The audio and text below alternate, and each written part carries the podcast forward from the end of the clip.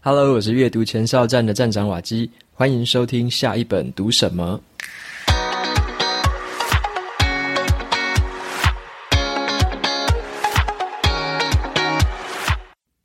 今天我想要跟大家分享的这本书呢，它的书名叫做《创造与漫想》，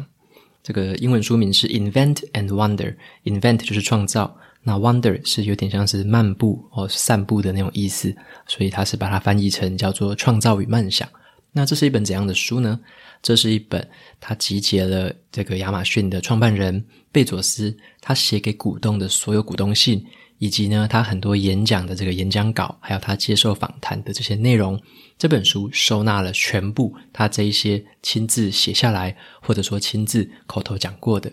那么这些原汁原味的内容啊，就被收录在这本书里面。然后这本书的中文版跟英文版还有一个差别，英文版的话，它收的这个股东信的年度是在一九九七年。一直到这个二零呃二零一九年，所以它是收录到二零一九年为止。但是因为中文版是比较晚推出的，所以包含了这个二零二零年最新的这个股东信的内容也被收录在这本书里面。好，那这本书其实不只是贝佐斯本身他说的话而已，还很特别的，他们邀请到了这个很有名的另外一个作家，他是写过这个贾伯斯传的那个很有名的作家，他的名字叫做艾萨克森。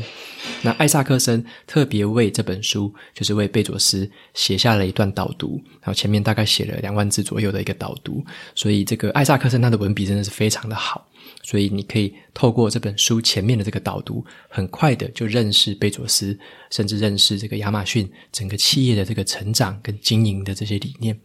而且不得不说，艾萨克森他的这个文笔真的是非常的好，所以光是前面这段导读，我读得非常的有，就是非常的起劲就对了，然后。也有在想说，他能不能再写长一点呢、就是不要只写两万字嘛，你再写多一点嘛，因为真的很好看。然后，甚至我读完这本书之后，还有在想说，能不能改一天，这个艾萨克森他帮这个贝佐斯再写一本自传，好不好？OK，那其实艾萨克森很有名啊，他是写不只是贾伯斯，他还写了包含这个达文西，还有班杰明富兰克林。还有那个那个叫什么？哦，爱爱因斯坦，爱因斯坦，他写了这几个人的这个传记，所以他光是被他写过传记的人都是大名鼎鼎的人物，所以他愿意为了贝佐斯特别写这样的一篇导读，也是因为他非常欣赏贝佐斯这个人。啊，对了，我忘了提一件事情，就是今天介绍这本书《创造与漫想》，这个出版社也有送我们两本证书，所以我有写了一篇这个新的文章，然后贴在部落格上面，在部落格这个文章的最底部，你只要输入你的 email，就有机会参加两本的这个《创造与漫想》的抽奖证书活动。这个时间是到这个五月二十二号礼拜六晚上的十点为止，所以你在这个时间之前听到，都有机会到我的部落格上面参加这次的抽奖，抽到这本书。好，那接下来继续介绍一下这本书里面的一些好玩的地方。好，那其实我们都知道说，亚马逊这个帝国是非常的庞大。它一开始其实只是一个网络书店，那竟然这样子的一个经营模式之下，一直让它这样做越做越大，到最后就什么都卖，你什么东西都可以在亚马逊上面找到。而且后来它也不只是卖东西了，它还变成说还推出了像我们像我之前曾经考虑过要买的 Kindle 电子阅读器，然后电子阅读器他们也有做。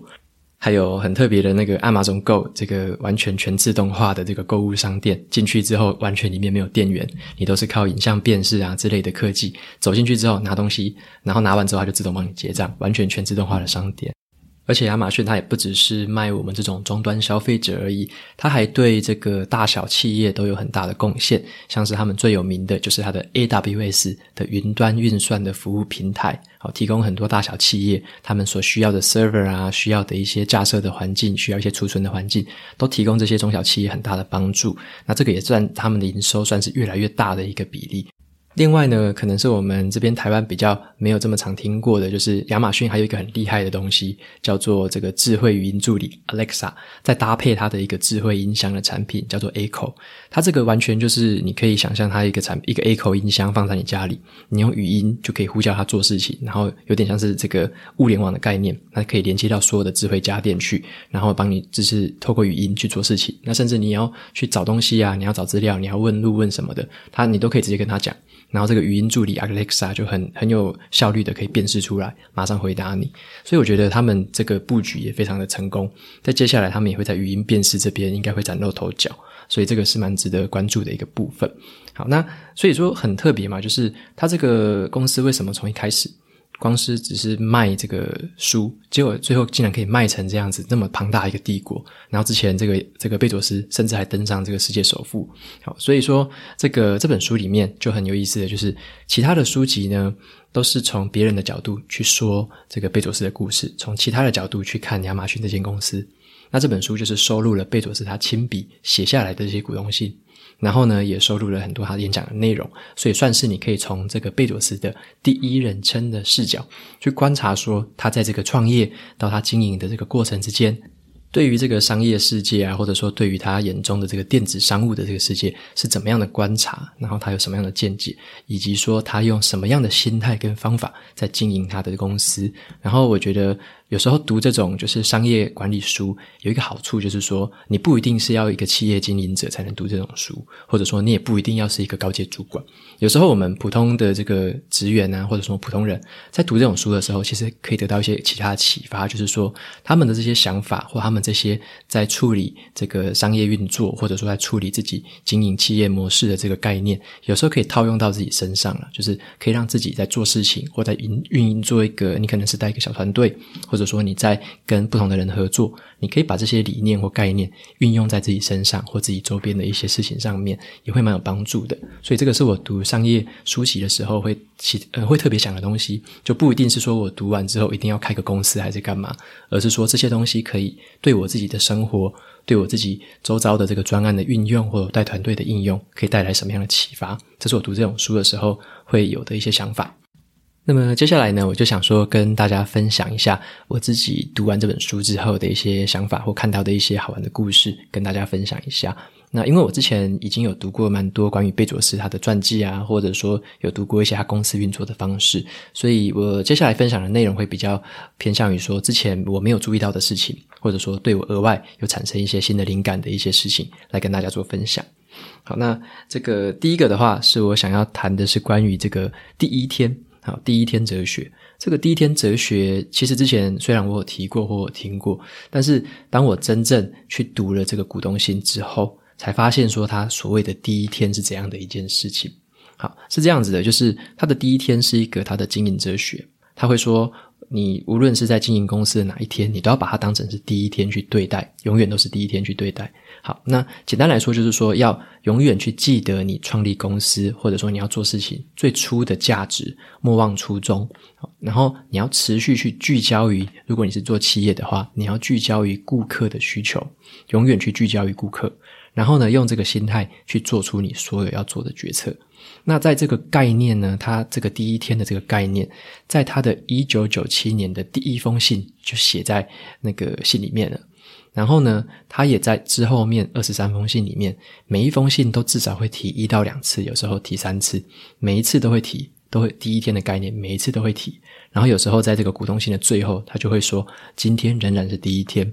然后你可以看他在很多的这个跟股东沟通的过程中，他都会说：“今天仍然是网际网络的第一天。”好，所以我要采取什么样的行动？我要挑战什么样的困难？我们要尝试什么样的一些实验？然后或者他就会说：“今天是电子商务的第一天，所以我们要聚焦于顾客购物的体验，我们要聚焦于他们网页更新的时间之类的。”他就会用这样子的一个口吻。来告诉股东说，他对于所有这些挑战或所有这些机会是非常有热情的。他总是认为他是刚踏入这个行业的一个新鲜小伙子。他总是会说，亚马逊公司啊，在面对这些所有的电子商务啊，或者是这个网际网络的挑战，都是要用第一天的心态去面对。他不会仗着说自己已经是大公司了，或者说仗着自己有资源了，哪些东西不能改，哪些东西不能动，不会。他总是会认为说，顾客聚焦的这个需求是什么。他们就愿意去颠覆自己过去的一些事情，或者说颠覆于过去的这个商业模式，而发展出，因为我是第一天进来嘛，所以我要发展出新的商业模式，或者说我要颠覆这个商业模式，要采取对顾客有帮助的这个这个手法，就是最重要的。所以我们可以从这样子的口吻中看出来，他的心态就是他永远会认为说自己总是在学习，总是在突破。然后也不会仗着自己已经会什么了，就是他总是朝向前是一个开放的态度。然后呢，他也解释了说，既然大家都问说什么是第一天，那所谓的第二天到底是什么样子？他就说到，第二天就代表着停滞，然后你会变得无足轻重，接着呢就是很痛苦的衰退，最后就是死亡。这也就是为什么他总是要强调保持第一天心态的原因。所以总是要专注于顾客，同时要拥有这个大公司的演技和实力，但是你要记得也要拥有小公司的精神还有用心。好，这个就是我觉得第一天，好，他让我读完了这么多的股东信之后，重复的强调，重复的强调，让我看到说他真正是用这样子的一个身体力行的方式，在公司推动这样子的文化。好，那第二个我觉得蛮有收获的是，他有提到一件事情，他认为说。我们人们呢，会随着我们使用的工具而渐渐的进化，因为我们人类会发展，或者是说会去发明，然后改变的工具。但这些工具呢，回过头来也会在改变我们。好，那他举到一个例子，就是近年来啊，像我们这个数位网络的这个时代。这些网络的工具一直在改变我们，包含说手机啊、平板啊、电脑之类的，好，一直在改变我们人类。那我们人类呢，开始变得比较喜欢就是这个浅尝资讯啊，就是比较像是你这个很多资讯就看一下，就是很快看过，呃，可能一分钟也不到，三十秒也不到，很快的看过、滑过，好，浅尝资讯。那这样子的一个缺点是，让我们的注意力也会慢慢的缩短了，比较没办法。那个耐下心子来，然后阅读很长的文章，或者是阅读很长的资讯。好，那他说呢，当这个便利性还有这些阻碍都被去除的时候，人们当然会更投入嘛，就是这些这些三 C 产品带给我们的一些好处。那如果我们的这些工具是让这些资讯浅长的这个过程变得越来越容易的话，那我们也就会越来越偏好这样子的这个读资讯的方式嘛，那就会比较少去阅读长文章了。好，那他觉得说这是一个需要改变的事情。所以呢，他在这个亚马逊这边推出了所谓的 Kindle 的电子阅读器。那他设计这个东西，其实就专门是为了，就是让我们阅读，像我们以前阅读书的时候，是这个很长时间的阅读，可以阅读很长的一个文章嘛。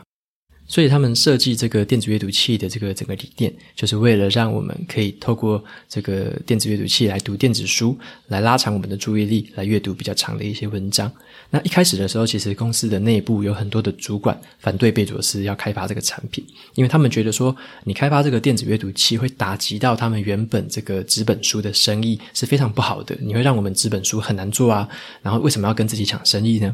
好，那所以这个贝佐斯当然他还是坚持。顾客至上嘛，就是顾客他也会需要这样子的电子产品，他也会需要这个更好携带的这个书库，所以说他会觉得说这样子的产品对于顾客始终还是会有帮助的，即使他会打击到我们现在的这个纸本书的生意也无妨，他会让顾客拥有这样更好的体验，然后他这个理念最后也得以验证是 OK 的，因为这个书籍电子书籍嘛，永远不会缺货。那也不会说有库存的问题，那甚至他也不用再去印刷那么多的纸本，然后也节省了一些浪费的这些情形，而且顾客其实都非常喜欢这样子的电子阅读器，所以说这个他就最后就有提到说，只要某一样的事情变简单了，好，这个阻力减少了，人们就会更加的投入，所以他认为说呢，这样子的装置在之后能够再帮助我们延长一些我们这个注意力的时间，能够让我们可以比较容易的去阅读比较长篇的文章。那么我自己的话呢，我也是电子阅读器的爱用者啦。虽然我不是用亚马逊他们家的，那但是我也是很喜欢用电子阅读器来读电子书的。所以我觉得也可以问一下我们自己一个问题哦，就是自问自答，说留意一下我们手边在用的这些电子工具，哪一些是会让我们偏好去浅尝资讯的？那哪一些工具又是可以让我们去延伸注意力，然后去阅读比较长篇资讯的？好，这个是我们可以想一下的一个问题。那再来的话。呃，另外一个收获就是这个贝佐斯，他很强调说顾客为重，顾客为重。好，那为什么他这么强调顾客为重？其实他觉得以顾客的需求为聚焦的重点，有一个很好的一个优势，就是呢，他会变成说，嗯，你会从顾客的需求面出发，而不是说从你会什么东西而去制造产品出发，就是你会从顾客想要的东西去推敲你的产品。好而不是说你现在会做什么，然后就做出来。呃，这个我再讲具体一点，就是这样子。他有提到两个关键字，第一个是叫做我们传统开发这个产品的时候的想法。好，传统的想法是说以技能导向的做法，这个是比较常见的。以技能导向，就是这个公司他可能会去想说，我们公司很擅长做什么，所以我们可以用这个很擅长的事情再来开发什么新东西。啊，所以是以这个现在会的东西为主，然后再去想说我可以做什么东西来推动新的商机，来卖出新的产品。好，这个是叫做技能导向的这个开发方式。那么，呃，但是这个有一个缺点呢，就是说你只用这样子的一个方式来开发产品的话，你可能很难会有一个完全突破性的创新能力，因为你总是用你会的东西来做事情。好，那些不会的东西你可能很难碰到，因为你根本压根不会去想到它。好，那所以说，这个贝佐斯他用一个这个反过来的一个想法，他说呢，如果你以客户为主，以客户的需求放在第一位的话，就会有另外一种方式，就是叫做逆向工作法。好，这个逆向工作法的意思就是说，由顾客的这个需求往回推导。他说呢，因为顾客需要，所以我们现在该做些什么。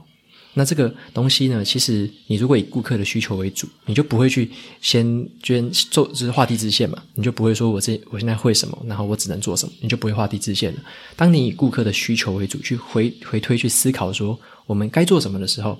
这个时候企业它就必须去主动学习新的技能。发展新的能力或发展新的科技，然后呢，你就会有点像是说，我们会去施展我们新长出来的肌肉一样，你会去运用它，去多练习它。原本你不会用的，你后来多练习几次，你可能就会越来越擅长。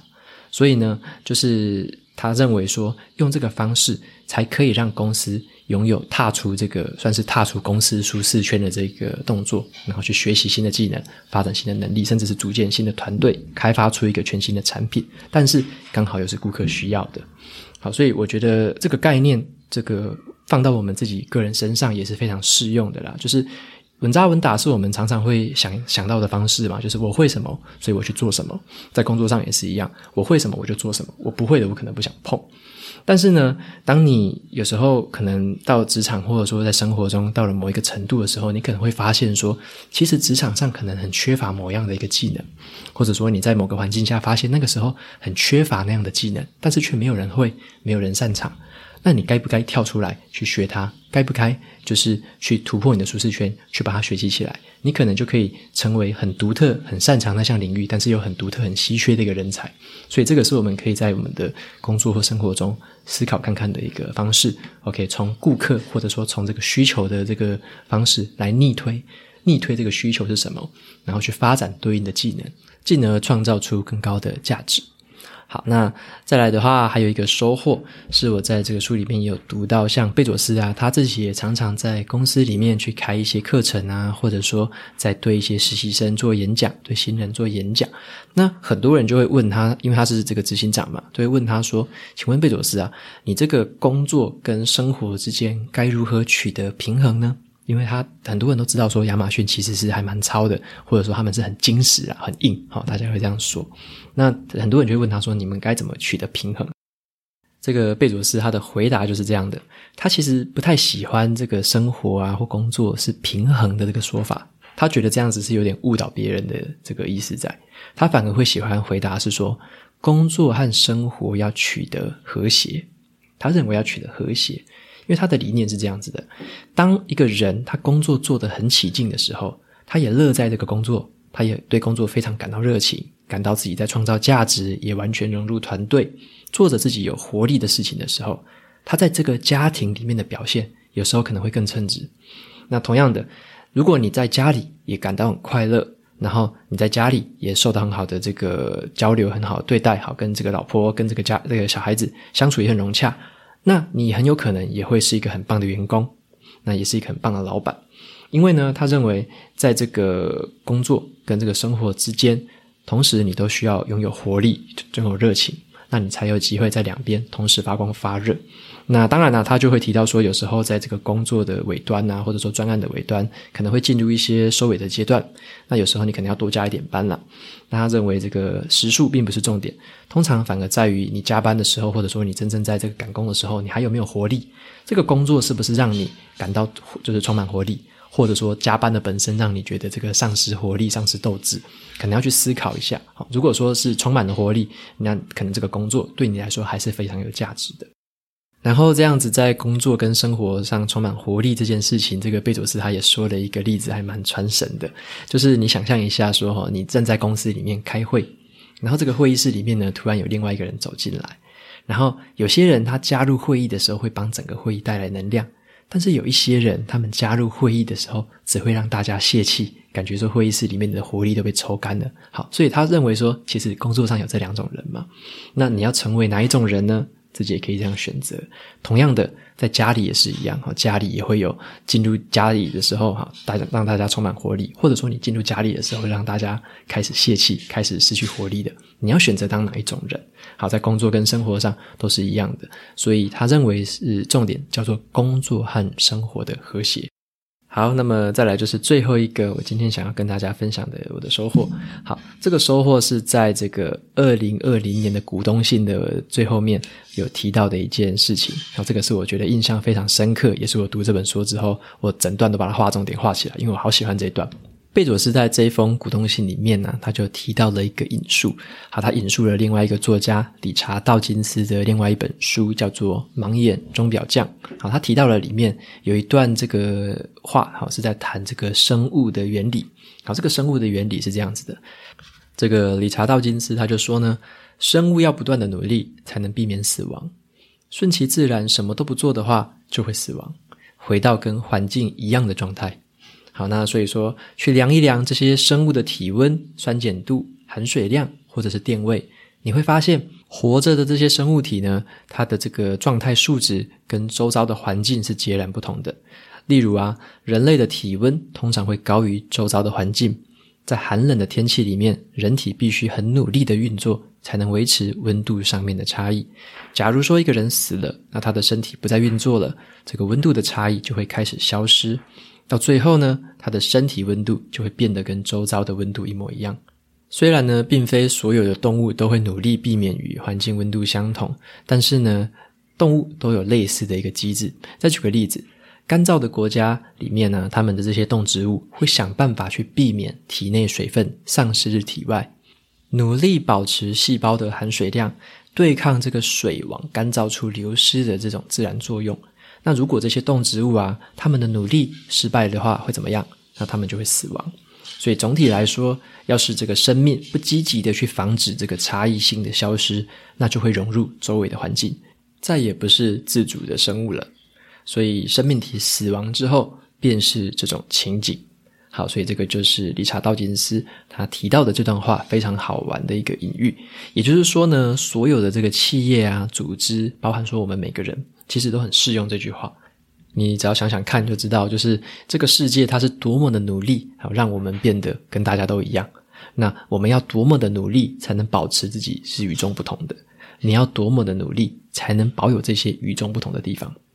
那我认为贝佐斯他在这边提这段话，其实他后面虽然没有明讲，可是他很明显的是在讲说，以前呢、他在创立亚马逊的时候，那些华尔街的专家啊，那些金融投资机构什么的，都会告诉亚马逊这家公司说，你们这个净利润这么低，虽然你的总营收一直在成长，可是你一直没有净利润呢、啊，他们的净利润来源其实一直是有点贴底的。所以当时这整个世界都在跟贝佐斯作对，都在告诉他说：“诶，你这个要跟大家一样啊，你要多配一些利息啊，或者说你要把这些收入、把这些营收多拿来回馈给股东啊，不然我们怎么知道什么时候才会得到我们应有的报酬？”好，那当然贝佐斯他就是永远他有他自己的想法嘛，他认为说他就是要与众不同，他强调的就是顾客至上跟长期的发展的一个这个规划模式，所以他有他自己的坚持跟他自己的经营理念。所以他不想不想要跟大家一样，他不想要从众，好，所以他用这个经营方式，让现在回过头来去证明了他这些坚持跟这些想法是非常正确的，而且未来应该还可以再持续的这个发光发热好一段时间。好，那他这边就有提到说呢，这个我们要很注意的一件事情，就是从这个故事可以去思考一下，我们应该要去拥抱自己的独特性。而且你要了解说，你应该要花很大的力气才能维持自己的独特性，而不要让这个世界千方百计的会把你拉成跟这个大家都一模一样，然后不要让他得逞。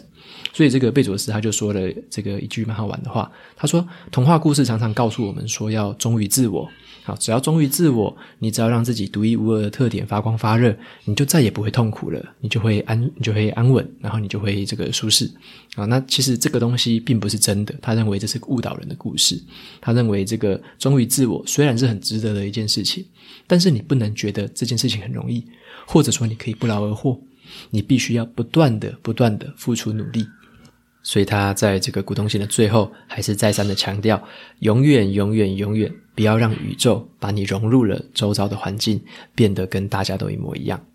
以上呢，就是今天跟大家分享这本书《创造与漫想》的一些部分的内容，还有对我带来一些蛮多灵感或者是启发的故事。好，那今天的书就介绍到这边结束。接下来的话，照惯例念一下 Apple Podcast 上面的五星评论。今天留言的这个听众，他的名字我不知道怎么念哦，他叫做 O N I E L G 二五，这个完全念不出来，不好意思。他说呢，推推用心。我是从阅读前哨站开始认识瓦基，谢谢瓦基毫不吝啬的与大家分享好书，然后不论是在职场经验，还是说心灵成长，甚至投资理财，都十分受用。听到很有感触的故事，还可以与朋友分享 Podcast 的内容。谢谢瓦基的用心。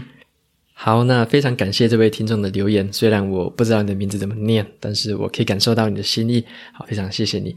最后，那个节目进到这边就到了尾声。如果你喜欢今天的内容，我分享的东西对你也有所帮助的话，欢迎追踪下一本读什么，也到 Apple Podcast 上面帮我留下五星评论，推荐给其他有需要的读者。我每周呢也会在阅读前哨站的部落格还有 FB 粉砖上面分享一篇读书心得。喜欢文字版的朋友，不要忘了追踪还有订阅电子报，这是对我最好的支持。好的，下一本读什么？我们下次见，拜拜。